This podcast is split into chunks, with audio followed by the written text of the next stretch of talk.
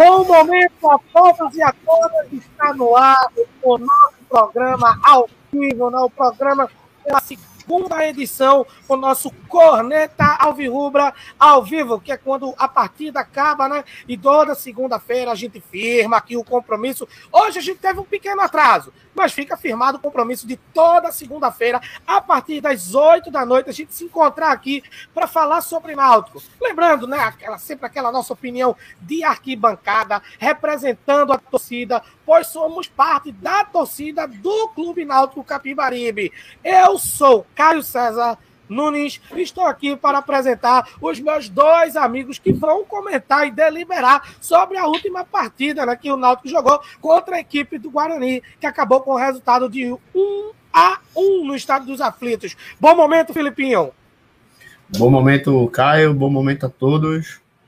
É, tem que, a gente tem que ver, para mim, o jogo de, da última rodada de duas maneiras. A gente estava comentando em off. Primeiro, a versão arquibancada que achou o resultado péssimo. Como torcedor, o lado afeto horrível. Segundo, o lado projeto de comentarista barra freestyle, né? É um resultado bom. Para o atual momento que o Náutico vive, para o nosso atual elenco, para o atual momento do Guarani e para o que foi o jogo, um resultado bom. Longe do que a gente gostaria, mas é o que temos, né? E Gostaria de agradecer de antemão por fazer parte de uma bancada que nenhum dos companheiros vai apoiar aquela atrocidade que vai acontecer amanhã pelo Brasil. Aquela coisa, aquela repugnância que é ir comemorar a gasolina a R$ reais e quase 600 mil mortos pela pandemia. Ótimo momento, Felipe, e excelentes considerações iniciais, pontuais e cirúrgicas. Caio, meu velho, bom momento. Bom momento, cara. Bom momento, Felipe. Bom momento a todo mundo que está assistindo a gente aqui agora. É, em relação ao jogo do Náutico de, de, de sábado, pelas circunstâncias, o empate acaba saindo até ok. Inclusive, temos um, a gente tem um, um momento, já que ainda não estamos, a gente ainda não está na corneta, então a gente pode falar de coisa positiva, porque incrivelmente eu consegui ver, eu consegui uma, ver uma coisa que eu não achava que não conseguiria ver nunca. Giovanni fez um bom jogo. Giovanni jogou bem. Eu vi Giovanni jogar bem, minha gente. Porra, é uma, isso eu achei sensacional. E já que a gente ainda vai entrar na malhação logo, logo um pouco mais para frente, né? E também outra coisa que surpreende profundamente ao torcedor do Náutico é que hoje também é uma coisa que vai ser destrinchada um pouco mais à frente, mas Finalmente, depois de quase um mês que a dos Anjos saiu, depois de quase um mês que Chamusca chegou, contrataram reforço! E detalhe. Finalmente, meu amigo! Um reforço que não veio de Delória, né? Tem que ser frisado. E não veio de Delória e não veio de, não era reserva e não veio de Série C, Série D ou para baixo, né? Então, trouxeram um reforço e a gente viu Giovanni jogar bem. Apesar dos pesares que foi o jogo, apesar dos vários de, dos vários problemas que o Náutico ainda tem, é claro, mas eu quero começar um pouco mais good vibe, vamos dizer assim, e claro, endossar, obviamente, que a palhaçada, pantomima, patuscada que estão preparando para amanhã, obviamente, que é completamente repudiado. Espero que é, os atos também é, pela é, pró, contra essa, essa palhaçada, é, abafem também nas ruas, não só no Recife, mas em todas as praças, o maior, número de praças possíveis imaginárias desse país e que a gente, acima de tudo, é, consiga manter aquela alta qualidade que tivemos no último protesto que houve em Recife, né? Onde a gente conseguiu obedecer ao distanciamento social, a gente conseguiu se manifestar, dizer o que a gente queria dizer, tendo responsabilidade e cuidado uns com os outros, né? Porque se o governo não tem, e se os apoiadores desse governo não têm, né? Que a gente tenha, que a iniciativa popular prevaleça e que o povo sempre marche rumo à vitória, né, das coisas certas. Esse nosso povo sofrido que ainda tem que velar, né, tanta gente morta. Hoje, por exemplo, né? A gente vai contando com o número de 20,9 milhões de casos de Covid no nosso país, no nosso Brasil, e em decorrência desses casos, 580 mil é, 584 mil pessoas vieram a falecer em decorrência da pandemia do Covid-19. Né? Lembrando que a pandemia ainda está aí, está em curso. Quem puder, quem puder cuide-se, cuide dos seus, faça as coisas do jeito certo, por favor, e abra mão dos seus prazeres individuais é um momento de coletivamente a gente se manifestar e cuidarmos uns dos outros, certo? Então, nós do Corneta lamentamos com certeza a perda de aproximadamente 266 vidas só no dia de hoje, segunda-feira, 7 de setembro de 2021. Bem, agora falando sobre, voltando ao nosso Corneta, né? Não deixe de acompanhar a gente nas redes sociais do Corneta, que é o arroba Alvirrubracorne no Twitter, tá certo? E o arroba Instiga Alvirrubra, que é, do, que é o outro programa da casa, né? Que a gente realiza aqui um trabalho, eu e Caio, que é uma memorabilia dos melhores momentos do Clube Náutico Capibaribe nas, nos sons radiofônicos né, dos nossos grandes arquitetos do rádio pernambucano, da crônica esportiva pernambucano. Lá o Timba nunca leva preju. Quando é para reclamar, a gente vem para cá para Corneta Alvirrubra. Quando é para celebrar e ser feliz por ser alvirrubro, é lá no Instiga Alvirrubra. Mas aqui a gente também já deu para perceber que os rapazes estão num clima mais ameno, pelo menos Caio está. Então vamos começar já com os scouts da partida, tá certo? Tudo vinho, né? É, então, hoje tá com vinho, né, Caio? Hoje tá mais tranquilo, né, Caio? Vai chegar de feriado, a gente pode. Vai chegar de feriado, pode abrir. A gente dá uma relaxada, né, cara? Véspera então, de feriado, vamos... um, dia, em um dia emblemático no calendário. Ele tá no vinho é. e daqui a pouco o vinho ah, Só duas para relaxar, fala baixo. Apenas duas para relaxar, fala baixo. Eu vou até tomar, botar, deixar a aguinha preparada aqui, porque por motivos de ressaca, estamos aí, né? Então vamos lá. É, essa foi. Assim entrou o Náutico em campo, tá certo, gente? O Náutico entrou com Alex Alves, que já é o goleiro titular da equipe, né? Com a número 1. Um, e a dupla de zaga foi número 4, Camutanga, cada vez mais consolidado na nossa defesa, né? O xerifão do Náutico, né? Vezes ou outras, inclusive, assume a, a peste de capitão da equipe do Náutico, com muitos méritos, eu poderia dizer.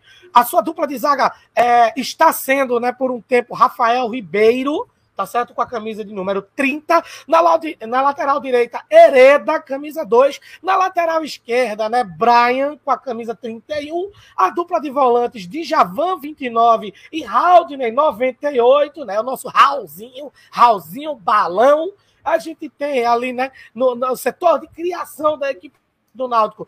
O camisa 10, que marcou gol, inclusive, na, na, partida, né? Estava sem marcar gol há um tempo, mas sempre evidente na partida do Náutico. Sempre é o cara que mais se espera, porque é o, o cara melhor qualificado nessa equipe do Náutico. Jean Carlos com a camisa 10. Depois contamos na ponta esquerda com Iago Dias, camisa 93 vou até me benzer aqui, e 79, Giovanni, né, que segundo o Caio, fez uma partida mais regular, fez uma partida boa. Inclusive, essas notas que vocês podem ver aí, esses números que vocês podem acompanhar com a gente, né, são notas dadas pelo site 365score.com. Então a gente tem lá na Centralvância, né, o homem terminal, como gosta de se falar hoje em dia, Paiva, né? Guilhermo Paiva, camisa 19. Essa é a equipe capitaneada pelo treinador Marcelo Chamusca. Durante a partida, no lugar de Raul entrou Luiz Henrique, no lugar de Guilhermo Paiva entrou Matheus Trindade, isso em decorrência da expulsão precoce de Iago Dias aos 40 minutos do primeiro tempo. Então, Marcelo Chamusca teve que se virar ali taticamente, né? É, é, é rearmar, reorganizar a sua equipe né? E aí também tivemos as entradas de Thailson no lugar de Jean Carlos, Iago no lugar de Hereda, o Náutico fechou a famosa fechar a casinha, né? Se, é, se, se, colocou na posição de se defender melhor e mais diante das investidas da equipe do Guarani. E Álvaro, né? Faz tempo que Álvaro, eu acho que é a segunda ou a primeira partida que Álvaro entra em campo nessa Série B, entrando no lugar de Giovanni. E é a primeira, scouts, cara, é a primeira, é a primeira ele, tinha, ele se lesionou no Pernambucano. Que ele teve é, um problema menístico no Pernambucano. É verdade. Obrigado por avisar, Filipinho. E esses são os scouts mais assim, atenuantes, vamos dizer assim, da partida de hoje, tá? O Náutico, que era muito famoso por ter a posse de bola nos seus momentos de vacas gordas, né? Vamos dizer assim, da Série B, o Náutico agora já vem numa situação diferente. É claro que os eventos da partida também ajudaram muito. A expulsão de água ela foi é, um atenuante, como eu falei antes, né? Ela foi algo crucial para que se mudasse essa situação, esse quadro, né, esse panorama em que o Náutico geralmente tem mais posse de bola. Então o Náutico terminou a partida com bem menos posse de bola do que o habitual. O Náutico terminou a partida com 36% de posse de bola, enquanto que o Guarani teve 64%. No entanto, as chances claras, elas foram um tanto quanto é, equilibradas, se podemos considerar assim. O Guarani chegou mais ao ataque, mas foi tão perigoso quanto o Náutico, se podemos dizer assim, através dos chutes a gol que a gente pode ver, tá certo? O Náutico acabou que conseguiu até mais escanteios do que a equipe do Guarani. E impedimento, o Guarani conseguiu mais por tentar explorar a vulnerabilidade do Náutico por ter menos um em campo. O que acabou surtindo o um efeito contrário, né, gente? Porque o Náutico ele chegou ao gol através da exposição da equipe do Guarani. Né? Então, é, a, a, estratégia, em tese, deveria se aplicar para o lado do adversário. Não foi isso que aconteceu. O Náutico, com menos um, chegou ao gol numa jogada de contra-ataque, aproveitando a vulnerabilidade da defesa do Guarani. Né? Só que, de prontidão, o gol do Guarani veio no começo né, do segundo tempo e já se esboçava uma reação perigosíssima no final do primeiro tempo. Tanto que o VAR, né, ele anulou um gol e anulou legalmente o gol de forma legítima legítima, anulou de forma legítima, ou seja, é, o gol é, realmente não era para ter sido validado pelo árbitro da partida, pois se via que existiam dois jogadores em situação de impedimento. Então, é um daqueles casos que o VAR, ele funcionou, ele fez o trabalho dele, ele fez a coisa certa, correto? embora é, haja alguns comentários aqui a colar sobre a atuação do juiz, que foi um tanto quanto exigente demais para os padrões brasileiros na expulsão de Iago Dias. Mas disciplina é importante no jogo com certeza. É um jogo de profissionais. Então, eu vou pedir para que os rapazes eles comecem já a deliberar sobre a partida. Para mim, eu quero que Caio dê o pontapé inicial, beleza, Caio? No comentário. E depois a gente passa a bola para Filipinho, né? A gente faz aí o bate-bola. Que é o seguinte: o Náutico chega à terceira partida no comando de Marcelo Chamusca, tá certo? Onde Marcelo Chamusca obtém uma vitória, que foi aquela contra o Ceará fora, é, contra o CSA fora de casa não foi derrotado ainda o Náutico, mas esteve em situações de iminente derrota. Creio muito mais contra o Vitória, por exemplo, contra uh, o Guarani, mas não perdeu a equipe do Náutico. Mas a equipe do Náutico amarga dois empates dentro de casa, o que em tese deveriam ser oportunidades muito boas para o Náutico se consolidar e voltar para o G4. E agora o Náutico se vê distante do grupo dos quatro primeiros por uma margem de três pontos para o quarto colocado, que hoje é o Botafogo. Náutico, inclusive, está caindo mais uma posição. É, terminou o final de semana é, na quinta posição e agora está em sexto, com a vitória do Havaí diante do Vasco por 3 a 1 Então, o Náutico não perdeu, mas também não chegou aonde a, a gente quer que ele chegue. Tá certo? Então, Caio, como é que dá para a gente avaliar esse início de trabalho, essas mudanças do Náutico e como dá para ver esse processo adaptativo de um elenco que está recebendo reforços, começou hoje essa lista de reforços, mas esse elenco ainda tem jogado com o que tem em mãos, né? Então comenta aí pra gente esse começo de trabalho de Chamusca, por favor. É, em relação a, esse início de trabalho do, do professor Marcelo, é, eu acredito o seguinte, que ele tem um estilo de jogo que já dá para perceber, de certa forma, que é um jogo um pouco mais pragmático, vamos dizer assim, em comparação com o Náutico Diário dos Anjos, porque é uma equipe que não joga um futebol tão primoroso, não tem uma, não se coloca numa necessidade tanto de imprimir o ritmo da partida, ele tem um estilo de jogo de baixar um pouco mais as linhas de, de campo, não joga com as linhas tão altas. É, no jogo contra o CSA, me pareceu, me, me deixou uma boa impressão no geral, justamente porque pareceu tentar manter o que o time de Hélio tinha de bom, com uns toques, uns detalhes, como se fossem ajustes que poderiam até trazer uma certa evolução. Contra o Vitória já deu uma impressão um pouco pior, né? De que um, de um time que não jogou bem, não conseguiu se encontrar na partida, escapou até de perder o jogo. E contra o Guarani também não jogou bem. Mas foi um jogo, para mim, de baixíssimo nível técnico, que, diga-se de passagem, tirando a reta final, enquanto o jogo estava 1 a 0 para o Náutico, vamos dizer assim, entre o gol do Náutico e o gol do Guarani, é, não foi também um jogo que o Náutico teve tantos momentos assim, vamos dizer, de sufoco para perder o jogo. Né? Foi um time que até tomar um empate realmente sofreu muito, acabou sofrendo o gol de empate e depois acabou que a, a partida foi nivelada um pouco de intermediário, intermediário, um pouco a chance. O Náutico teve até um, uma chance clara de gol no segundo tempo, que de uma boa jogada de Giovanni, inclusive, que já tinha feito a jogada do gol, né, do gol de, de Jean Carlos, e que no segundo tempo ele fez uma boa jogada e deixou para é, Luiz Henrique na cara do gol, que perdeu o gol. Nós poderia até ter ganho se tivesse tido eficiência naquele lance ali, por exemplo. Então, não foi um jogo que nós sofreu tanto como foi o caso do Vitória, por exemplo, que em alguns momentos o Vitória foi dominante na partida. E, então, assim, eu, eu vejo o Náutico do Chamusco um time bem mais pragmático que o Náutico de Hélio dos Anjos, né? mas ainda o Náutico com muitas deficiências.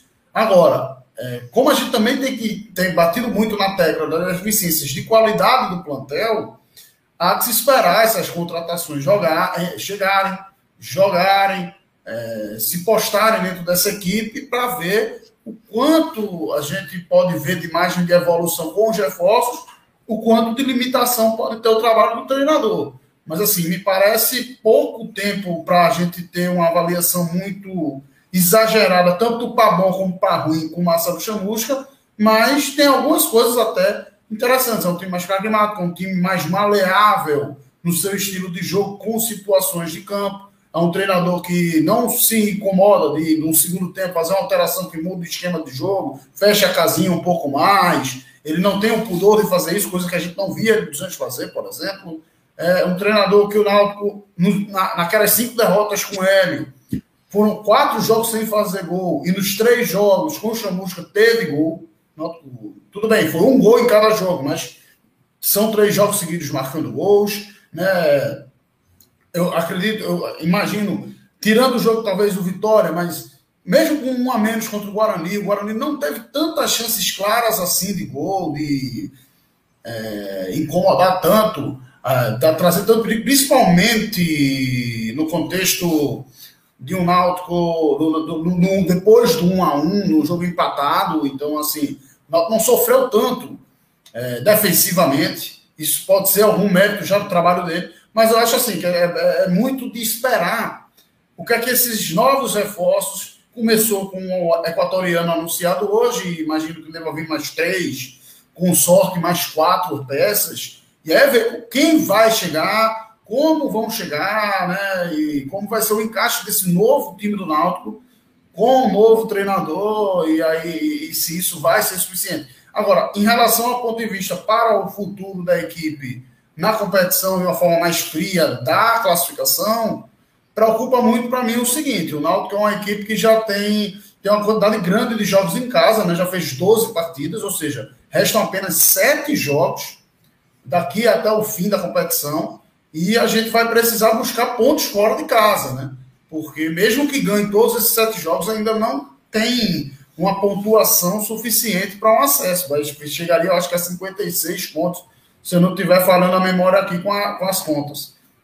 Mas 56 ainda fica bastante atrás do necessário para subir. Significaria que a gente teria que ganhar pelo menos dois jogos, empatar um fora. Por baixo seria, seria uma conta assim, ganhar duas fora de casa ainda. É uma, uma situação que de tabela que já está começando a ficar um pouco chata, um pouco difícil, até porque, como eu digo, é, a gente está tá vendo que só o resultado em casa não daria conta. E ainda tem um agravante que o Náutico está cinco jogos sem vencer dentro dos aflitos, que é uma, uma coisa muito lamentável, porque é uma marca característica histórica do Náutico é exatamente fazer valer seu mando de campo. Pois bem. Assim, eu vou Concordo com muita coisa do que Caio trouxe, principalmente sobre ser cedo ainda para traçar algum comentário positivo ou negativo sobre o trabalho de Chamusca. E, obviamente, sem querer chover no molhado, a gente tem que fazer a ressalva do time atual do Náutico. Hélio pegou um time que, ainda que o elenco fosse limitado, o time titular era bom. A gente tinha um ataque com Eric, Chiesa, Vinícius Jean, a zaga Wagner e Camutanga. Então, era um time que estava bem encaixado, Halder jogando bem. Se você for pegar sábado, o ataque da gente era capitaneado por Paiva, Iago Dias e Giovanni. Nenhum dos três era titular ao longo do ano. Iago Dias sequer foi destaque no Ituano no Campeonato Paulista. Paiva. Uma pergunta, uma pergunta sobre esse trio de ataque. Se chegasse, fizesse uma ligação aqui para o velho Bob Fernandes e perguntasse, meu velho, você quer no Santa Cruz? Não é Santa Cruz que está virtualmente rebaixado para a Série D. Tu quer Iago Dias, tu quer Paiva, tu quer Giovanni. Será que ele ia querer algum dos três? Talvez Giovanni. Porque entre Paiva e Pipico, eu acho que ele não trocaria é, trocaria o, o Paraguai por Pipico, não. Pipico pelo Paraguai, não. Só se, só se for para tentar, só se fosse no Pernambucano para ver se ganhava título, né? Porque Pipico e Taça é, eu... tem uma certa alergia aí. São duas coisas que não combinam, né? Mas, assim, é, o momento que o Náutico vive hoje não é mais o momento do time que brigar pelo acesso. O elenco da gente hoje não é elenco de brigar por acesso, é elenco de décima posição para trás. Porque se você for pegar o scout, quem era Giovanni no quem foi Giovanni no Pernambucano, para hoje ser o nosso referência na ponta esquerda no Campeonato Brasileiro? Quem foi Iago Dias no Campeonato Paulista pelo Ituano para ser o nosso ponta direita titular? Quem foi Paiva ano passado e esse ano no Náutico para esperar alguma coisa de um ataque desse? Rafael Ribeiro, Alex Alves, que tudo bem que anularam o primeiro gol do Guarani, mas a postura dele depois do rebote não existe. Ele fica parado em pé assim, olhando, acabou o lance ali, o juiz esperar o que, que o juiz vai dar, não existe. Sabe? É um elenco muito limitado. O time titular da gente nos obriga a ter que achar um empate em casa como resultado positivo. E você pega Iago Dias com 40 minutos do primeiro tempo. Tudo bem que houve uma reação exagerada do juiz, houve até outro erro, foi o lance Giovanni de pênalti. Mas não existe. Um profissional arriscar um cartão amarelo do jeito que ele foi, tá proferindo ofensa, palavra de baixo calão contra o cara. Sei lá, o nível de. A, qual é a tolerância desse cidadão? Prejudicou o time totalmente. Não que ele viesse jogando bem, mas pelo menos estava tapando ali uma posição. Não teria força, não ia forçar, por exemplo, o Chamusca ter tirado Paiva e deixado o Náutico só com Giovanni e Jean Carlos como peça de ataque. Porque o ataque do Náutico no segundo tempo, durante boa parte do jogo, foi é, Giovanni e. Jean Carlos meio e Giovanni como único homem de ataque. Em cinco minutos a gente perdeu dois terços do, no, nosso fraco poderio ofensivo, que já não era muita coisa, mas pelo menos estava compondo a posição em campo. Então, assim, não dá para exigir muito de chamusca, não. Sabe? Com três jogos no sobre o comando, a gente tem que ver pelo copo meio cheio. São três jogos sem perder. E três jogos marcando gols. Foram dois jogos em casa, foram dois jogos em casa, mas o elenco da gente não, Hoje, o time titular não é nem um elenco, vamos pegar só o titular. O time titular da gente hoje não dá para exigir muito mais do que isso, não. Não dá para querer que a gente jogue bola, gente, não dá para dizer que a gente está rivalizando hoje pela vaga com o Havaí, com o Botafogo, com Curitiba, com Goiás. A tabela da gente hoje, a realidade do Náutico hoje, pós as saídas dos jogadores, é, é bem diferente dessa. Então, o jogo foi bem fraco, bem fraco mesmo. Um jogo Tá, se não fosse o Náutico em campo, teria se desligado com 30 minutos do primeiro tempo. Que horrível a atuação. O Náutico teve aquele o gol de Jean, a bola que o Luiz Henrique perdeu. Cara, no pé do Luiz Henrique não dá para exigir que ele faça gol, né? Ele, e, pra, e ele continua na, na velha. Ele entra em campo, o Náutico leva um gol. É impressionante o, o estigma dele. Ele entra em campo, subiu a plaqueta do número do Luiz Henrique, pode já se preparando para mudar o placar ali. E a gente não sofreu. Henrique tanto. em campo não existe placar em branco. E a gente acabou não sofrendo tanto mesmo com um a menos. O Guarani voltou, imprimiu uma pressão, empatou o jogo e depois esfriou. Sabe? Aí a gente tem que ver também o mérito de Chamucha, que soube fechar o meio-campo, soube fechar a defesa, soube povoar, pelo menos para atrapalhar o Guarani. Ainda que o Náutico não tivesse poder ofensivo, pelo menos conseguiu defender e trazer um ponto para casa. O, no final das, das contas é o que a gente tem que fazer isso, é comemorar um ponto e próximo jogo. E uma coisa que eu acho que a gente precisa, a torcida do Náutico no geral, acho que precisa ter um pouco de consciência, é que esse Náutico agora, com, Chamusca, com essas peças que tem hoje, não vai ser aquele Náutico do início do campeonato de Hélio mais. Mesmo que reengrene, mesmo que suba, não vai ser mais aquele time. Aquele time passou, ficou na memória, marcou, marcou o momento dele. Mas aquilo passou. É outra mentalidade. Eu vejo, nos grupos, eu vejo algumas pessoas em alguns grupos Náutico que eu, com que eu participo, e tem uma parte da galera que está com uma certa saudosismo exagerado em cima daquele time e está começando a cobrar de uma forma, eu imagino, um pouco exagerada do treinador atual. Né? Como se ele tivesse a obrigação de estar tá, tá mostrando um futebol maior. Já tem gente chamando o cara de retranqueiro, não sei o quê. O que dá para fazer hoje, até com o time que tem, é ser pragmático mesmo. A gente está num contexto que a gente tinha um acesso na mão, a coisa desandou, a gente precisa de resultado, a gente não precisa jogar bonito. Não precisa, a demanda principal aqui não é jogar bonito, é ter grande exibição. Até porque o, aquele Náutico de Hélio da Boa Fase é uma situação totalmente, é um time que tem um encaixe totalmente excepcional, fora da regra. Porque para jogar aquilo ali, para sobrar de um jeito muito grande, jogar futebol, vencer como vencer, ser um, ter um futebol vistoso, via de regra, isso é uma coisa específica para times é, altamente endinheirados, né? Você consegue, o Flamengo de Jorge Jesus conseguia fazer isso. Por quê? Porque era um time muito rico, tinha muito dinheiro. Você tem o Barcelona, na época de Guardiola, com dinheiro infinito na carteira, para trazer Messi, Iniesta, Xavi, não sei quem, e jogar bonito, é muito fácil. Agora, no Náutico, ainda mais no contexto de necessidade muito grande que tem agora, não dá para esperar isso, não dá para cobrar isso de Marcelo Chamusca. Não dá para a gente pensar no Náutico de Hélio dos Anjos, do Pernambucano, do início da Série B, e querer cobrar a mesma coisa desse Náutico de agora. Porque aí a gente vai acabar fritando um treinador que talvez possa trazer solução, não sei. A gente ainda não tem também argumentos positivos para empolgar tanto, mas ele, a gente tem, tem que ter essa consciência de que agora a questão é muito mais pragmática, muito mais necessidade de ponto, de vitórias, de conquistar resultados do que conquistar é, um nível tão bom assim de futebol. Claro que vai demandar organização. Claro que para chegar nos resultados a gente precisa de uma certa qualidade técnica, um certo nível de futebol jogado. Mas não aquele fino da bola que era aquele time encaixado lá de de trás. Até porque o Náutico de Ed, das últimas cinco rodadas não era um time que estava jogando bem.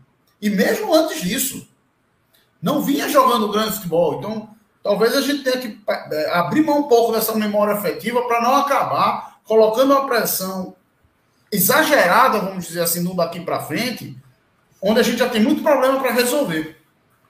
Tem que dar tempo para ele trabalhar tem que entender que é outro momento, outro elenco e outra mentalidade por trás. Pô. É como você falou, ninguém tá é, salvando ele, colocando ele como treinador de primeira prateleira e o cara que vai resolver o problema do futebol mundial. Mas também não dá para crucificar um cara com um elenco que ele tá tentando reestruturar e vai implantar a filosofia dele de jogo. Hélio tem uma filosofia A com peças A, ele tem uma filosofia B e com peças completamente diferentes daquela. Então, não dá para fritar o cara, não. Tem que deixar, pelo menos, passar mais algumas rodadas aí para ver o que, que ele monta.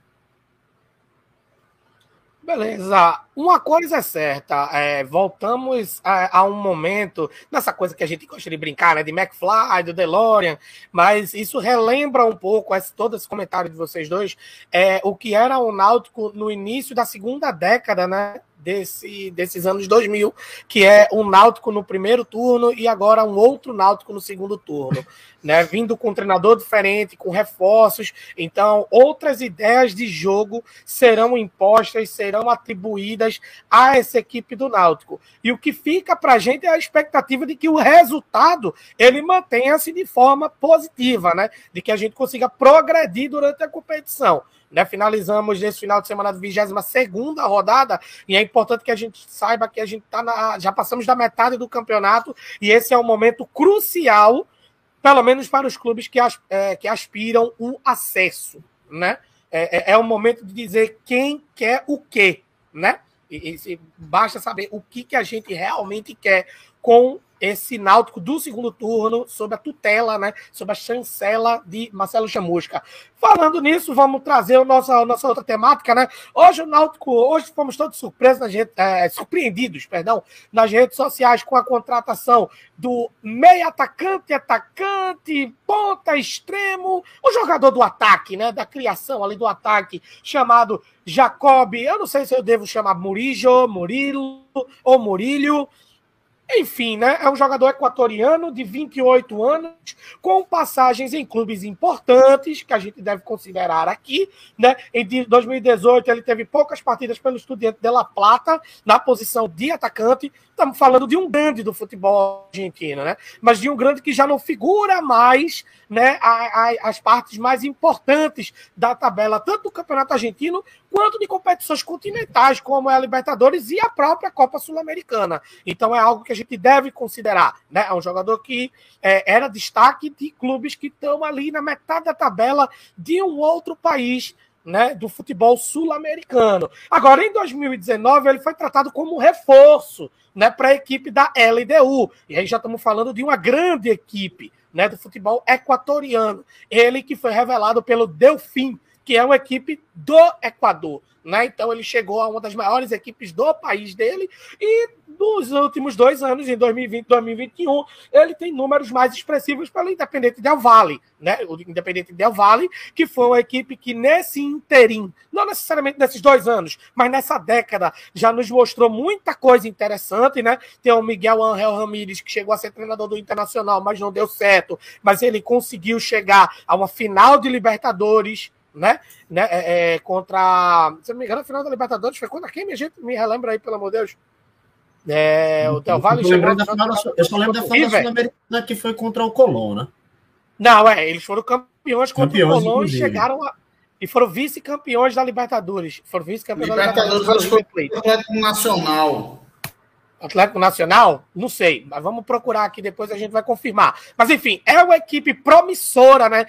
Uma dessas equipes emergentes do futebol sul-americano e que mostrou muita gente para o futebol, né? principalmente o futebol brasileiro, que é um futebol que, em termos financeiros, consegue captar alguns desses jogadores que se destacam, né? e o treinador também. Então, assim, é um jogador que chega para trazer esperanças para a gente, porque tem duas questões, né? Primeiro é que ele vai vir para ocupar a posição de um jogador que foi fundamental nessa temporada, né? Que hoje está jogando no Ceará, que é Eric. Então, essa é a contratação que veio para dizer é para o lugar de Eric. É claro que a gente torce para que o Murilo, ele, que o Jacob, né, para que o Murilo ele consiga criar o seu jogo, né, trazer o seu protagonismo, seu protagonismo, trazer a sua marca. E a gente não tem mais que falar o cara que vem no lugar de Eric, né, que a gente fale o equatoriano, né, o Jacob Murilo. A gente torce isso. E outra questão é jogador gringo, né? A gente sempre tem um carinho muito grande para quando vem é, um jogador é, de outro país da América do Sul, né, que não seja o Brasil, é, dado que a gente tem é, é, um ídolo muito importante que foi a Costa. Então a gente sempre sonha né, com o retorno de um jogador que, que representa as nossas cores e que tenha uma excelente performance, uma excelente atividade para o Clube Náutico Capibaribe, né? Desejamos isso em 2013 com Agnello Penha, desejamos isso com o Oliveira, desejamos isso com o Morales, tivemos outras, é, outros desamores, né? outros dissabores, como foi o caso do colombiano Laborde, mas sempre é algo que chama muita atenção. Fora que temos também né, um atleta internacional na equipe, temos o Guilherme Paiva, né? Tivemos a presença de Bustamante, então assim, sempre é um atrativo, sempre é uma é, é, é, é uma é algo novo né, na situação. Então eu queria que Filipinho agora ele começasse. Quais são as expectativas, é, Filipinho, já com essa notícia de hoje e aproveitar já para emendar aqui, né, para você emendar já no seu comentário a novela Anderson que agora já virou novela, agora é novela Anderson. Eu chamo de novela Anderson, né? E 60 também... mil mais bem pagos que alguém pode fazer hoje no futebol. Pois é, né? É, é, é, aquela coisa, é 60 mil sabendo o que pode acontecer, porque a gente teve Anderson no elenco do Náutico ano passado, no momento crucial, então a gente tem crédito até para sustentar os capítulos dessa novela, né? E a gente tem né, a iminência né, da vinda de Júnior Tavares, que é um lateral esquerdo, né? Que vem da equipe do São Paulo, né? Dispensado pela equipe do São Paulo e tem a possibilidade de vir para o Náutico. Só que algumas questões de entrave financeiro estão fazendo com que a gente não tenha a confirmação ainda, ou talvez a gente nem tenha. Mas o radar Rubens está ligado para esse atleta, até porque ele fez campanhas apenas para boas, regulares para boas, no rival, né, do lado da, da Abdias de Carvalho. Então existe um referencial e existe um desejo do Náutico. Espero que se concretize logo, porque a gente precisa. Agora, o fato é que a gente tem um reforço já para a próxima rodada, que é a presença, né, a volta, o retorno de Caio Dantas às condições de jogo. Então eu já considero isso um reforço, né? Dado que o nosso ataque está muito ruim, está muito mal, não está conseguindo desempenhar aquilo que a gente quer, pô. Então, Filipinho, começa aí comentando para a gente essa questão dos novos jogadores e como tu espera, quais, quais são as tuas expectativas para isso. Primeiro, fazer duas críticas à vossa pessoa. Uma, por não ter utilizado o termo proferido pelo professor Tite para falar sobre jogadores da ponta. E quando você quando você usa o termo de professor Tite, a audiência sobe veementemente. Começou errado daí. Não me arrisco. Tapé mais gente, né? Tapé mais gente, né? Claro. Segundo, por você ter esquecido de citar o gringo mais importante do Náutico esse ano. Jorge Coleman. Ah, Nosso é, atleta que veio para fazer atleta escola, né, do Náutico. Aí tá... Internship, né? O cara veio para fazer é, internship. Lógico, fazer, veio fazer intercâmbio cultural. Veio fazer, veio treinar, veio fazer intercâmbio para treinar o português dele. Só pode ser. Ah, não é possível não. Mas diante do que a gente tem no elenco hoje para a posição dele e para os números que ele, números que ele apresentou, principalmente no Del Valle, que jogou um futebol bem interessante de 2019 até 2020, 2021, é um cara que dá para esperar alguma coisa, dá para trazer um certo otimismo e que chega para ser titular. Esse é um cara que a gente olha hoje, obviamente, o extra-campo. Vai ter que esperar ver jogar para se concretizar ou não. Mas é aquela contratação que a gente olha e faz, porra, é reforço. Esse aí é reforço. Esse aí não é, compos... não é veio para compor elenco, não. Esse veio para reforçar o elenco. Dá para a gente esperar alguma coisa positiva dele. Pelo menos em algum momento na vida ele já jogou futebol já jogou um futebol de um nível considerável. Então, vejo com, com, com boa expectativa a contratação do Jacob Murillo. Espero que se concretize e que ele consiga ajustar, porque a ponta direita do Nokia é um problema que desde que Eric saiu, não tem, já rodou muita gente naquela posição e ninguém consegue se firmar. Se você pegar nos últimos três jogos, jogou Thailson, jogou Iago Dias, jogou Giovanni, todo mundo entrou ali, Matheus Carvalho, e ninguém conseguiu firmar. Então ele chega para jogou o próprio Vargas, inclusive, chegou a jogar ainda com o Hélio dos Anjos, e ele chega para ser, para mim, para ser Maciel. Maciel jogou de ponta, exato. Foi até quando o Náutico conseguiu viver um momento mais ou menos ali, depois da saída de Eric, foi quando o Maciel ainda estava na ponta. Então olho para Jacob Murilho e tenho boas esperanças dele. Espero que ele consiga entregar um bom futebol. Com relação a Anderson, acho que a contratação que torcedor, todo torcedor do Náutico hoje quer é Anderson. É, é aquele é um valor, é um salário alto para o padrão náutico, mas é aquele salário que a gente diz, paga porque vale a pena. Paga porque é certeza dele entregar um bom resultado. Melhor do que pagar, 3, pagar 20 mil em três goleiros que não entregam. Então paga 60 pau em Anderson porque, pô, vai passar outra segurança. A zaga da gente não é das melhores. Nosso melhor zagueiro é Camutanga. A gente tem que saber que Camutanga é muita transpiração, faz, tem boas partidas, mas ele não é essa referência de zaga, né? Não é um craque.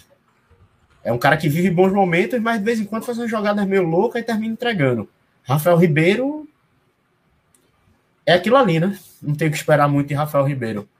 E pelo menos Anderson seria uma coisa que ajudar muito a nossa defesa, mas muito mesmo. Ano passado ele foi uma das principais peças na nossa manutenção. Salvou vários jogos, ele deixou de perder uma série de partidas por conta dele. Então, a presença, a contratação de Anderson, assim, acho que é aquilo que a torcida do Náutico mais espera. Virou novela, ele inclusive jogou, estava no banco contra o esporte. Né, o... No jogo contra o esporte, ele estava estava lá no banco de reservas, o que é péssimo né, para nossas pretensões. Que ele estava encostado no Atlético Paranaense e ele agora pelo menos está entrando, sendo relacionado, mas espero que. E ele já, já manifestou interesse em voltar. Isso é um ponto muito positivo para essa novela acabar com um final feliz para a gente. Com relação a Júnior Tavares, não, foi, não teve grande atuação, teve grande partida no esporte, viveu bons momentos, mas no atual elenco do Náutico é outro cara que chega para ser reforço também. Agora tem que ver tem que ver um outro aspecto, é onde Marcelo Chamusca quer utilizá-lo. Se vai ser como lateral esquerdo, se vai ser como volante, se vai ser como um cara mais adiantado. Não acho que ele, para mim, a posição dele hoje no Náutico seria para jogar como segundo volante. O Haldner ali, não vejo ele na, na esquerda para tirar Brian. A não ser que a ideia seja botar ele na esquerda e tirar a Hereda, botar Brian para a direita. Talvez poderia. Ele daria uma opção, também daria essa variação. Então é um, uma, uma contratação bem interessante para o elenco da gente. E Caio Dantas, tem que ver quem é o Caio Dantas que vai jogar, né? Se for o Caio, se for o Caio Dantas do Sampaio Correia, ótimo. Espero que entre para ontem. Se for o Caio Dantas que jogou pelo Náutico as partidas até se machucar, tem muita diferença porque Paiva tá produzindo, não. Perdeu gol cara a cara com o goleiro, tentou dar cavadinha quando era para tirar, para colocar. Não fez nenhum gol, não fez nenhuma grande partida de destaque. Então, se for o Caio Dantas do Sampaio 2020, por favor, deem a 9, titular absoluto. Se for o Caio Dantas do Náutico até aqui, vai ser, é, dá para esperar um pouquinho mais do que Paiva, mas também não dá para criar aquela expectativa muito grande e traçar como voltou o nosso matador, não. É complicado mesmo. Aproveitar esse momento aqui, ó, tá participando aqui com a gente, Júlio César, cabeção! Meu amigo, além de Ouro Preto, Olinda, grande professor de matemática. Forte abraço, meu amigo. Obrigado por nos prestigiar. E não é Rubro, viu? Mas está aqui para nos prestigiar, porque assim, independentemente do clube de futebol, opinião de arquibancada é sempre bem-vinda, meu irmão, porque a gente é tudo torcedor. A gente não é inimigo, né? Também. Somos rivais, somos inimigos. Mas, enfim, eu vou trazer aqui já a nossa, as nossas vinhetas maravilhosas e vamos para onde mais interessa, né? Que é o momento da corneta. Vamos lá ver quem foi o pior da partida, né? Contra a equipe do Guarani. Vamos embora.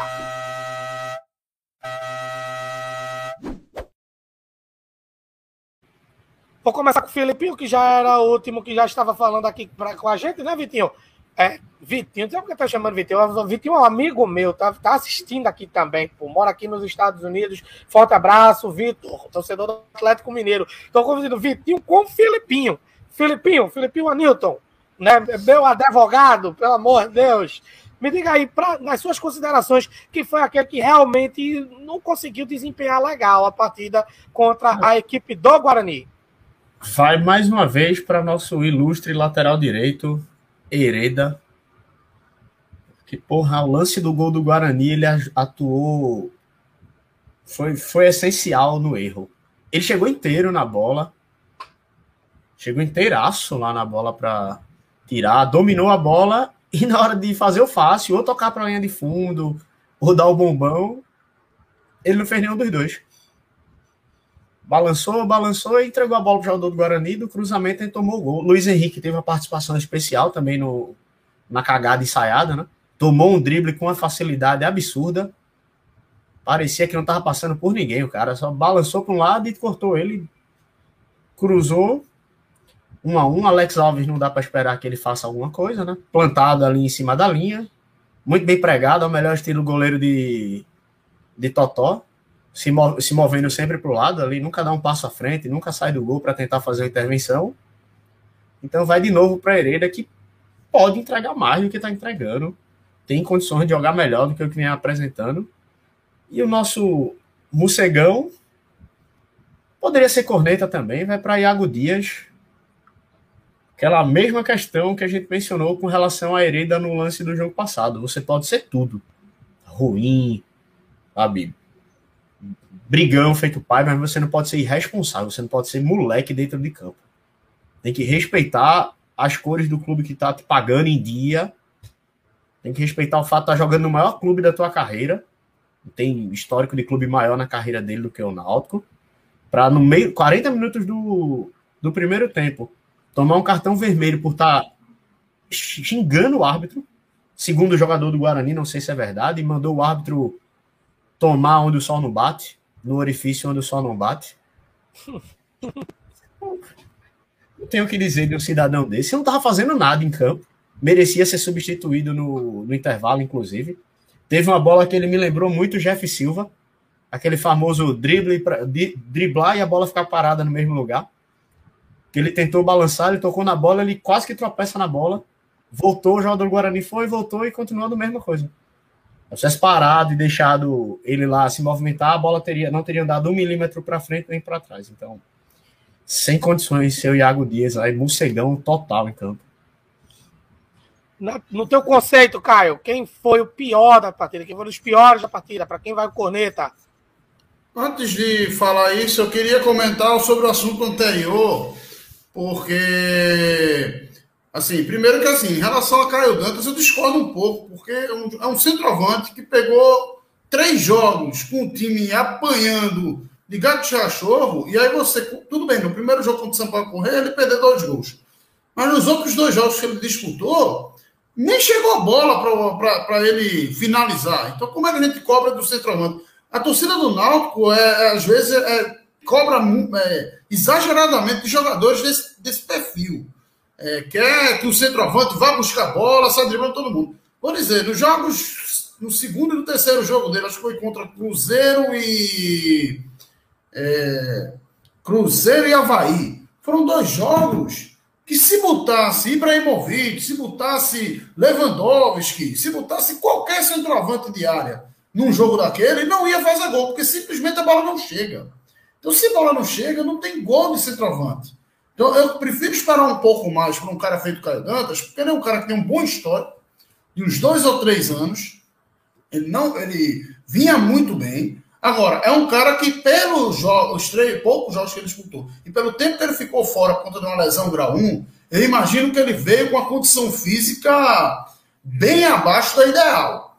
Acho que esse aqui talvez seja o problema dele. Não a questão técnica, mas sim física. Eu espero que quando volte e há que se falar que ele deve voltar sexta-feira contra o Vila Nova, que ele volte uma condição física melhor para poder ajudar mais a equipe do Naldo. E fico no aguardo de vê-lo com o Marcelo Chamusca, por quê? Porque, por exemplo, o Cuiabá dele do ano passado, que subiu para a primeira divisão, não, no, não toda a campanha foi com ele, porque ele no meio do retorno é, teve uma proposta de Fortaleza na Série A e foi embora, e aí Alan Al, que hoje é treinador do CRB, terminou a campanha, mas Marcelo Chamusca é um treinador que gosta de jogar com centroavante de referência, né? Elton, aquele que jogou no Náutico e no rival, é, era justamente esse homem forte do ataque dele. Então, é um jogador que é um treinador que gosta desse perfil de jogador e pode ser que consiga se encontrar no jogo que Marcelo Chamusca pense para o Náutico. É, e aí, é, fazendo o interlink aqui dentre as contratações e essa questão da corneta, é, Júnior Tavares, para mim, entra, se vier, entra para ser o lateral esquerdo titular, tá? Porque eu, primeiro, que Bayern já não vem tendo aquele brilho de outrora pelo lado esquerdo. E Hereda, pelo amor de Deus, é um jogador que está sendo insistente em entregar o ouro e ele precisa urgentemente de um banco. Porque, por mais que seja um jogador de potencial, por mais que ele tenha suas qualidades, não tem time que consiga suportar, tá tomando lances de altíssimo perigo quase todo jogo por conta de displicência de um jogador da linha de defesa. Não tem como. Simplesmente quebra o esquema de qualquer equipe. Então, realmente, é um jogador que tem potencial, é um jogador que não é para ser dispensado, não é para jogar fora, mas ele precisa passar um tempinho no banco para ver se tem alguma coisa psicológica para se ajustar, treinamento para saber lidar com esse tipo de situação um pouco melhor nos treinos, para depois voltar um pouco mais maduro, enfim. Mas ele precisa passar um tempinho no banco. Se Júnior Tavares fechar, eu imagino que ele venha a ser, pelo menos a priori, como lateral esquerdo. Agora, acho uma boa contratação também pelo fato de ele ser um jogador muito versátil. Porque, por exemplo, se a gente traz um Júnior Tavares, que é lateral esquerdo, que ele é volante, que ele pode jogar até na meia, são, por exemplo, são duas, três funções que você consegue resolver com apenas uma peça. Você não precisa trazer um volante, um lateral esquerdo, um meia. Você trouxe um jogador que faz as três funções. E aí, com o Brian também ali, é, que é outro jogador desse mesmo estilo, que tem, faz várias funções dentro de campo, ajuda também um pouco, com um elenco um pouco enxuto, e se virando melhor.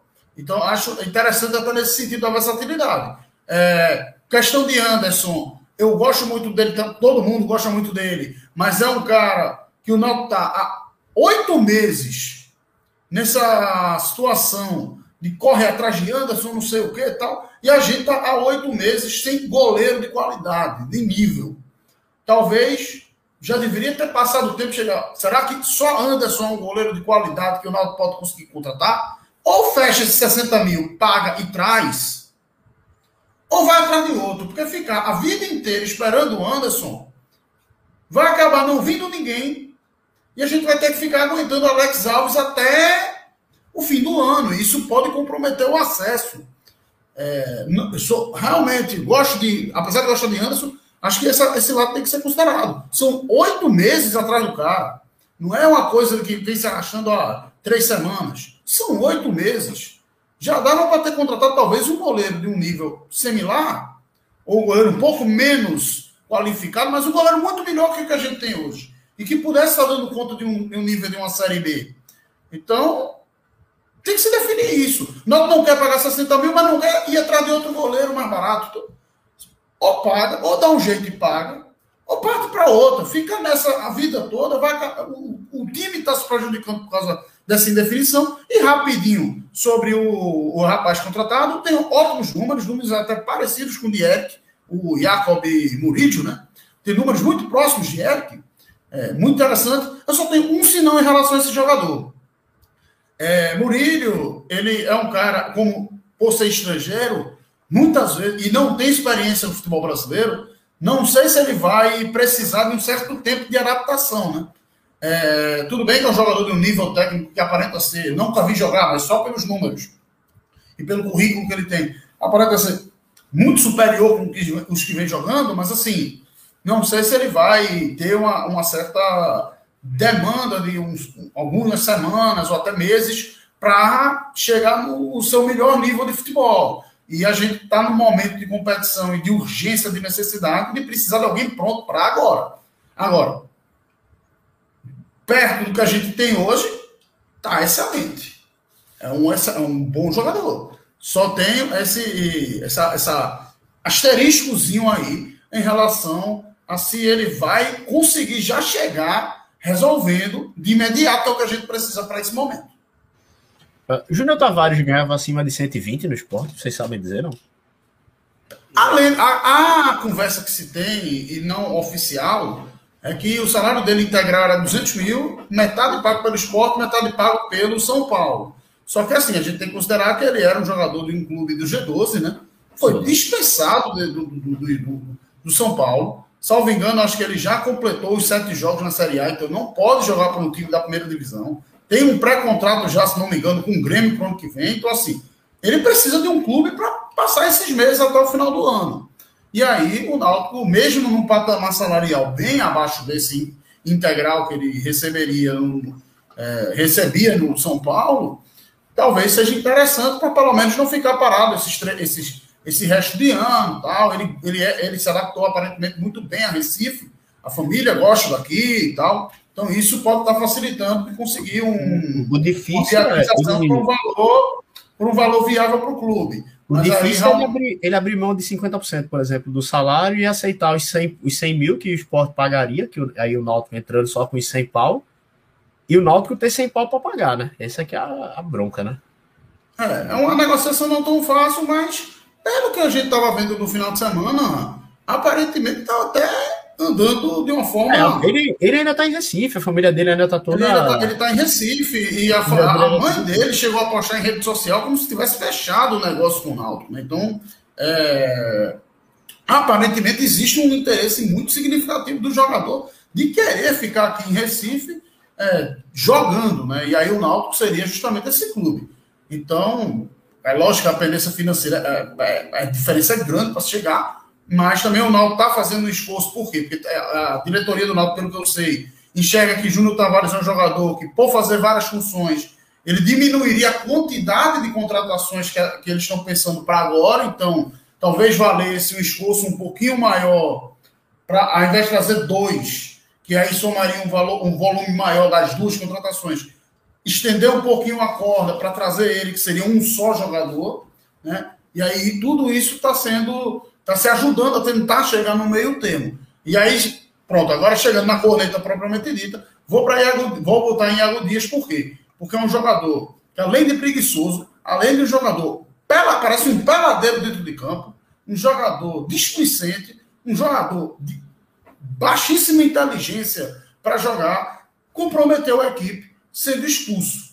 E é, tão, e é curioso que, é, por mais que ele tenha comprometido sendo expulso, ele, se não fosse a expulsão dele, talvez o gol do Náutico não tivesse saído. Por quê? Porque Giovanni faz a jogada pelo lado direito, inverte o jogo, é, aliás, pela esquerda, inverte a bola para o lado direito, para a ponta direita. E aí quem aparece é Jean Carlos, que na faixa de campo, que seria justamente Diago Dias. Só que como ele foi expulso, quem foi buscar a bola ali foi justamente Jean Carlos.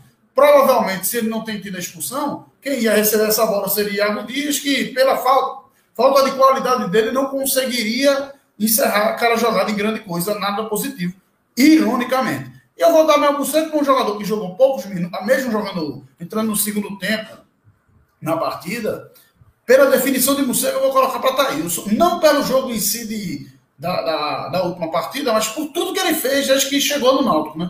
Porque ele é a definição de Mucego. É um chupa-sangue. Simples assim. Certo. É isso.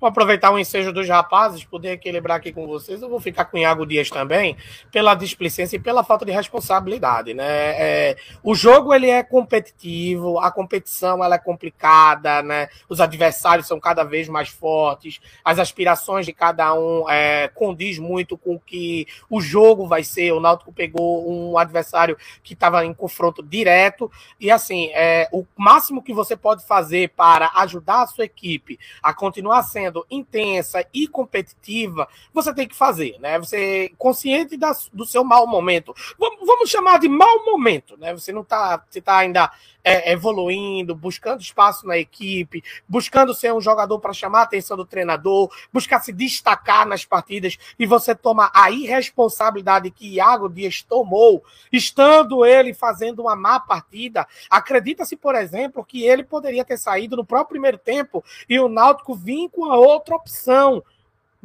No entanto, com 11 jogadores em campo. Então, isso atrapalha todo o plano tático, todo o desenho tático do treinador. Isso desanda todo um processo em que podia culminar numa, numa vitória alvirrubra. Né? Então, assim, é de responsabilidade do atleta. E sendo ainda mais por um problema de disciplina. Às vezes é uma jogada ríspida, às vezes é uma entrada maldosa, às vezes é um excesso de vontade, né, excesso de energia, mas não. Foi por uma questão disciplinar. E ainda mais vendo que certas figuras né? Que eu queria até aproveitar e mandar outra corneta, uma corneta meio assim, é, fora de contexto, fora do Náutico, né? Outside do Náutico, assim, para Leandro Castan, né? Jogador do Vasco, que veio falando aí uns absurdos de que foi praticamente obrigado para a jogar com o uniforme né, que o Vasco da Gama, que é um clube totalmente que tem uma história muito inclusiva no futebol brasileiro, que merece muito respeito pelas ações que tomam, que vão além do marketing. Claro, pô, o marketing faz parte, claro, isso mercadologicamente viabiliza muita coisa, mas você chegar publicamente numa coletiva de imprensa e dizer que foi teoricamente, né? É, forçado a jogar com o uniforme que levava né, é, uma homenagem às cores da bandeira da diversidade. Faça-me um favor. Você tá lá para jogar bola, meu amigo. Você é pago para jogar bola. Se o pessoal mandar você se vestir transparente, se mandar você jogar bola nu, se isso tiver dentro né, dos postulados da Confederação Brasileira de Futebol, você vai fazer, porque você não tem o direito de dizer o que é que você tem que fazer ou não, sendo você um trabalhador. Você tem de trabalhar em serviço do clube, ser competitivo, honrar a camisa, honrar o clube e honrar com seus compromissos, tá certo? Então, seguindo para mim, Iago Dias por essa falta a, de a masculinidade frágil do, A masculinidade frágil do homem brasileiro é uma coisa que deveria ser estudada intensamente. Sim, sim, o cidadão, sim. cidadão tá fazendo uma tempestade dessa porque usou uma camisa com as cores do arco-íris, pelo amor de Deus. o, o, que nível... o, que, o, que falar de cada profissional que tem que usar farda? É uma farda, inclusive no, no, no, no boleirismo, né? Eles chamam o uniforme que a gente usa, né? A camisa do time que a gente usa, de farda. Então, aquilo representa a, a, as ideias do clube e principalmente de setores importantes da arquibancada que apoiam que o clube está fazendo. O jogador ele representa a competitividade da equipe dele, o ímpeto, o desejo de vencer. Ele não tem que estar tá dando esse tipo de declaração como se ele achasse que ele deveria ser influente sobre as decisões que o clube toma, não. Principalmente sendo essas decisões progressistas e que levam em conta as, os torcedores. Se fazem essas campanhas em nome dos torcedores, gente. Por exemplo, estamos todos aqui utilizando a camisa Vidas Negras Importam por conta dos episódios de racismo é, é, que fazem parte da história do Clube Náutico Capibaribe, para com atletas, para com membros do clube, mas para com seus torcedores, principalmente. Se estamos usando aqui é porque nos sentimos representados por essa campanha. Então, as pessoas que defendem a ideia da diversidade querem ser representadas pelo seu clube de coração. E o jogador tem que jogar. Tem que jogar. O cara tá lá para jogar. Não tem conversa, não, entendeu? Então, vamos seguir em frente aqui com o nosso no, outro quadro, né? Que é o momento do palpite, viu, gente? Vou tacar na vinheta.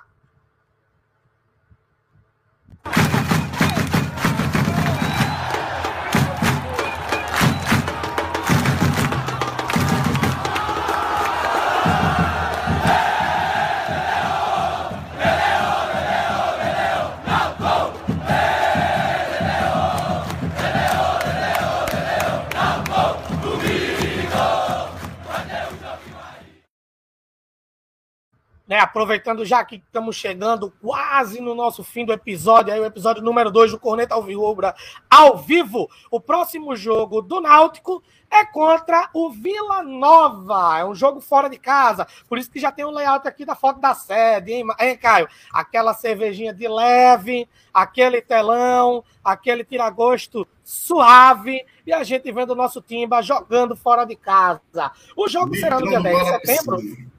Opa, bom demais. Aquele litrão de leve no bar da piscina. E aí a partida vai ser de 9h30 da noite, 21h30, na próxima sexta-feira, dia 10 de setembro, contra o Vila Nova, no estádio Onésio Brasileiro Alvarenga, mais conhecido como Oba, lá em Goiás. Vamos lá, Caio, para tu, qual vai ser o placar? Vou de 1 a 0 para o Náutico pelo seguinte. É, o Vila Nova ele só fez três gols em casa no campeonato inteiro. Então, é obrigação ganhar esse jogo e ganhar, de preferência, sem tomar gols. Porque o Náutico perdeu já muito ponto em casa e vai precisar buscar fora. Se não ganhar de um time que não sabe, não, nem gol faz dentro de casa, vai ganhar de quem? Filipinho. Vou repetir o, placa, o, o palpite do jogo Guarani, foi 2x1 um de novo. O Náutico tem tomado gol em todos os últimos jogos, então tem que manter, manter essa, infelizmente, essa média negativa. Meter 2x1 um pro Timba. Vou de 1 a 0 Náutico e vai ter gol de Jean Carlos de novo contra esse clube de Goiás. Pra inclusive, mim assim. inclusive é, meus pêsames a Jean Carlos. Melhor momento da sua carreira tendo que jogar com tanto jogador de baixo nível do lado. Puta que pariu, coitado. Complicado. Bem, estes resultados contra que a gente teve nesse final de semana, né, através da 22 segunda rodada do Campeonato Brasileiro da Série B, fez com que o Náutico terminasse na sexta posição. Então vamos cantar aqui a nossa tabela, como vocês podem ver. O líder do campeonato é o Coritiba. O Coritiba faz 42 pontos correto? E o CRB vem direto ali na segunda posição com dois pontos a menos. O CRB, como vocês podem ver, já começa a vir uma maré muito positiva. O Botafogo, que, né, com o seu treinador aí, eu esqueci o nome do treinador do Botafogo, rapaz, que tem feito um trabalho muito interessante, velho. O cara não tá perdendo mais. Anderson Moreira. Anderson Moreira, isso mesmo. Conseguiu três vitórias seguidas. Então a maré do Botafogo está muito boa. O Botafogo era quem disputava com o Náutico na quarta posição. Agora o Botafogo já aspira algo melhor, pois conseguiu uma vitória fora de casa, velho, contra o Remo. Né? Eu, eu, falo isso porque eu fiquei secando ali, torcendo pelo Remo, mas não deu pé, não. O Havaí hoje venceu o Vasco por 3 a 1 mas esse jogo é um jogo em que adiantou-se a rodada, né? É o jogo da 23 rodada. Então existem chances do Náutico é, passar a equipe do Havaí se vencer o Vila Nova e retomar a quinta posição ou até mesmo tentar a quarta posição, dependendo do resultado do Goiás, que amanhã joga contra o Cruzeiro tá certo? Então, o quarto colocado é o Goiás com 38 pontos, Havaí com 37, Náutico sexto com 35. Depois segue Sampaio Correia, Guarani, que foi o último adversário do Náutico, o Vasco em nono, Operário de Ponta Grossa em décimo. Mas se vocês percebem bem, todos esses adversários aqui, do décimo colocado ao sexto, eles contam com nove vitórias. Então, qualquer tropeço do Náutico contra o Vila Nova na próxima sexta-feira pode levar o Náutico para uma, uma, posição mais incômoda e fazer o Náutico se distanciar ainda mais pô, do G4. E aí tem os dez últimos, né? Que aí contam com CSA com 29 pontos, 12 Remo, Clube do Remo com 27, o Brusque com 27, a Ponte Preta com 25 em 14, o Cruzeiro em 15 com 25 pontos, o Vila Nova, que é o nosso próximo adversário, ele está ali na beirinha da zona da degola, é o último fora da zona do rebaixamento para a Série C, tem 23 pontos, então esse é um jogo muito importante para o Vila Nova, poder se distanciar do Z4, Vitória da Bahia, 17, Londrina, 18 e o Brasil de Pelotas, 19 e o Lanterna. Olha o Lanterna. Eu, não, eu vou citar isso sempre, rapazes, aqui. Olha quem é o Lanterna da competição. O Confiança. Cinco derrotas seguidas. Querem adivinhar qual foi a última vez que o Confiança ganhou? Eu falo. E eu ainda falo mais. Foi de goleada contra o Náutico. 4 a 0 no Estado dos Aflitos. Eu Fora de casa. Eu fico muito indignado com isso, velho. Bem. E fora de casa, inclusive, né? É. Vamos para aquele momento para dar aquela relaxada, porque tá demais. Vamos embora.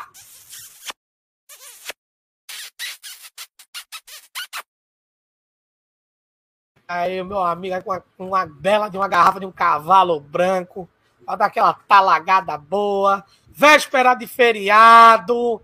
Caio já abriu aí um vinhozinho, só duas para relaxar. Caio, para quem você dedica o programa de hoje, meu velho? Fala baixo. Só duas para relaxar. Essa beiçada eu vou encaminhar, já que eu vi que deu uma olhada nos comentários daqui do programa, eu vou mandar para a Alice do Monte, por quê? Porque a gente tem que sempre lembrar que o start inicial lá atrás, ano passado, deste programa foi dado por ela, né? Ela que ensinou a gente, inclusive, a editar programa a editar podcast, a dar, deu um bocado de toque aí para como se portar nesse tipo de ambiente. Então, já que ela estava na audiência hoje, mando esta beiçada para a amiga Alice. Temos muito a que agradecer, realmente. Nossa professora ensinou muita coisa para a gente. Estamos aqui, é graças a pessoas como ela também. Filipinho! Vou, vou mandar minha beiçada primeira para minha namorada, né? Pra ah. Doutora Ana aí. Eu tenho que fazer o jabá, né? Porra, mandar uma beiçada para ela. E ela vai, dividir, ela vai dividir a beiçada com todas aquelas pessoas que não vão compactuar com aquela palhaçada, com a palhaçada que vai acontecer amanhã em algumas cidades do nosso país. Exatamente. A minha beiçada ela vai exatamente para você que não concorda com essa palhaçada, com esse apoio a esse genocida, a esse presidente que mais é um canalha um dos piores presidentes, se, que, aliás, o pior presidente da história do Brasil redemocratizado de longe, mas muito de longe. Então a minha beiçada vai para todos vocês que estão do nosso lado, do lado do certo, beleza? E agora a gente vai abrir um quadro novo, hein? Vou meter a vinheta. O momento quadro musical, que é aquele momento em que a nossa curadoria ela define aquela banda, aquele artista que quer ser indicado para você escutar essa semana, para você curtir, e de forma contextual ou não. Tu que sabe. Mas fica a dica. Sou tibuzinho, sou tibuzinho, gosto do povo e gosto de carinho. Sou tibuzinho sou timbuzinho. Gosto do povo e gosto de carinho.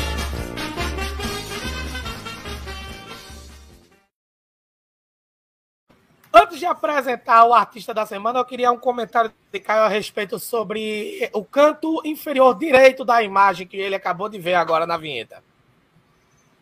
Isso aí é um patrimônio cultural popular do, do, de Olinda e de Recife, meu amigo.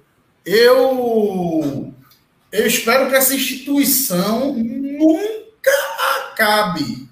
Três latão por dez. Isso é uma, uma verdadeira instituição brasileira, meu filho. É uma instituição do povo. Isso é, isso é uma coisa do povo. Isso não pode acabar nunca. Três latão por dez. Um certo. E ainda apareceu aqui o pessoal é, pedindo beiçada. Eu vou dar beiçada retroativa para minha esposa, minha companheira, que está assistindo o nosso programa agora ao vivo, lá no quarto da gente. Né? E, e, isso é uma coisa que eu sempre gosto de brincar com ela, porque eu faço questão de dizer para todo mundo aqui, rapaz, ah, sou corintiana, mas é do Clube Náutico Capibaribe. Vou trazer no próximo programa a carteira de sócio da minha esposa, grande torcedora alvirrubra. Uma abençada para você, meu amor. Te amo. Muito obrigado por ser essa mulher maravilhosa na minha vida. Comentário aí de Jonathan, nosso amigo Jonathan. Né? Jonatas, na verdade, perdão. Palhaçada, pior presidente da história, meu amigo de longe. E é de longe. Olha que a, a lista é boa de piores presidentes. Enfim, a nossa dica cultural que a gente acabou falando e essa foto maravilhosa nessa introdução que você acabou de ver nessa vinheta é a foto do bloco de carnaval mais antigo de, de Recife, Caio. Apenas o Timbu coroado. E tá lá no 3 por 10 que a gente ama. Então, a nossa dica cultural é muito simples. A gente quer que você ouça esta banda aqui, ó.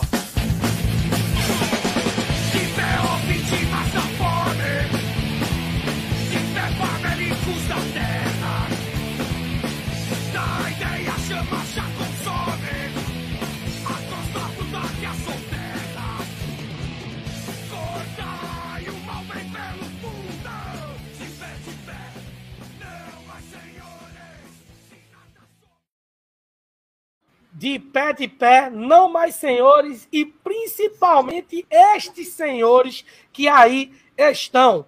É o seguinte, gente, estamos acabando o nosso programa de hoje. Muito obrigado por prestigiar a gente. Muito obrigado por continuar prestigiando a gente. Estaremos aqui segunda-feira para comentar o jogo entre Náutico e Vila Nova, lá em Goiânia tá certo? Muito obrigado por chegarem até aqui no nosso episódio.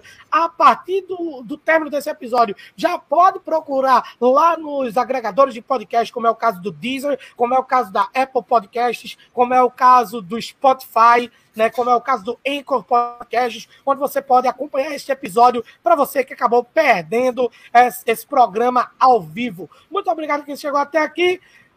Boa semana para todo mundo. Vamos torcer pelo time. Não deixe nunca de interagir conosco nas nossas redes sociais, que são o arroba alvirrubracorner no Twitter e o arroba instiga no Instagram. Caio, fala aí a opinião sobre o que é o Instiga Alvirrubra para quem está assistindo nosso programa hoje. Instiga Alvirrubra, a gente conta a história do Clube Náutico Capibaribe, causos, vamos dizer assim, jogos históricos, momentos históricos, momentos do passado, não necessariamente históricos no sentido de marcantes.